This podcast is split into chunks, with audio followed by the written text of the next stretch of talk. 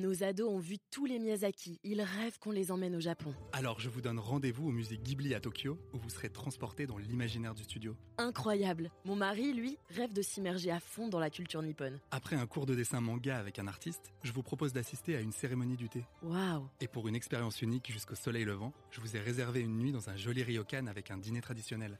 Je nous y vois déjà. Avec Marco Vasco, ne rêvez plus, vivez votre voyage l'esprit libre. Au rendez-vous sur marcovasco.fr pour imaginer votre prochain voyage sur mesure.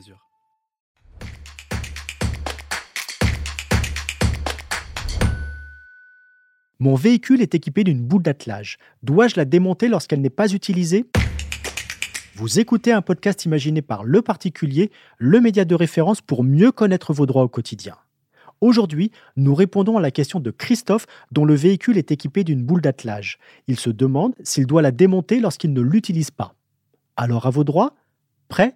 Partez les vacances sont loin, vous ne savez pas quand vous allez réutiliser votre porte-vélo, votre remorque ou encore votre caravane, mais cela vous ennuie de démonter la boule d'attelage de votre véhicule?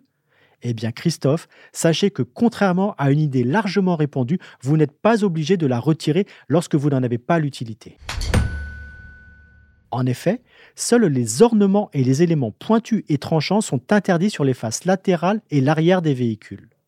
Or, une boule d'attelage homologuée n'est pas considérée comme telle. Elle peut donc rester en permanence sur votre voiture, vous ne serez pas verbalisé. Mais votre équipement ne doit pas masquer votre plaque d'immatriculation, même partiellement. Sinon, vous risquez une amende forfaitaire de 135 euros.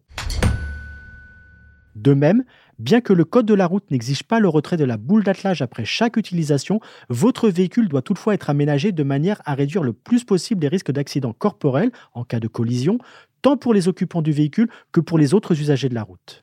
Sinon, vous risquez une amende de troisième classe. Vous devez donc évaluer la dangerosité de votre boule d'attelage et faire en sorte d'en limiter les effets néfastes. En cas de choc avec un autre véhicule, bien sûr, mais surtout pour les piétons qui pourraient la heurter et se blesser. En pratique, il est recommandé d'y adapter un cache de protection. Cela peut être une balle de tennis, comme on le voit parfois, mais il existe des dispositifs moins disgracieux. Prenez également le temps de vérifier votre contrat d'assurance automobile et ses clauses d'exclusion. En cas de sinistre responsable, certaines compagnies peuvent considérer que la présence d'une boule d'attelage a aggravé les dégâts causés par l'accident et refuser d'indemniser l'assuré. Et puis cela peut être l'occasion, pourquoi pas, de vous remettre au tennis. Je suis Arnaud Saugera, journaliste au particulier. Merci d'avoir écouté cet épisode. Si ce podcast vous intéresse, vous pouvez également retrouver toute l'actualité patrimoniale sur notre site leparticulier.lefigaro.fr.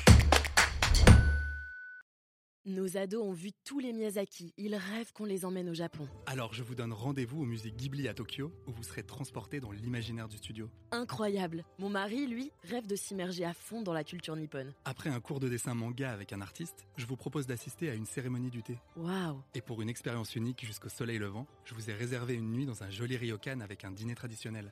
Je nous y vois déjà. Avec Marco Vasco, ne rêvez plus, vivez votre voyage l'esprit libre. Au rendez-vous sur marcovasco.fr pour imaginer votre prochain voyage sur mesure.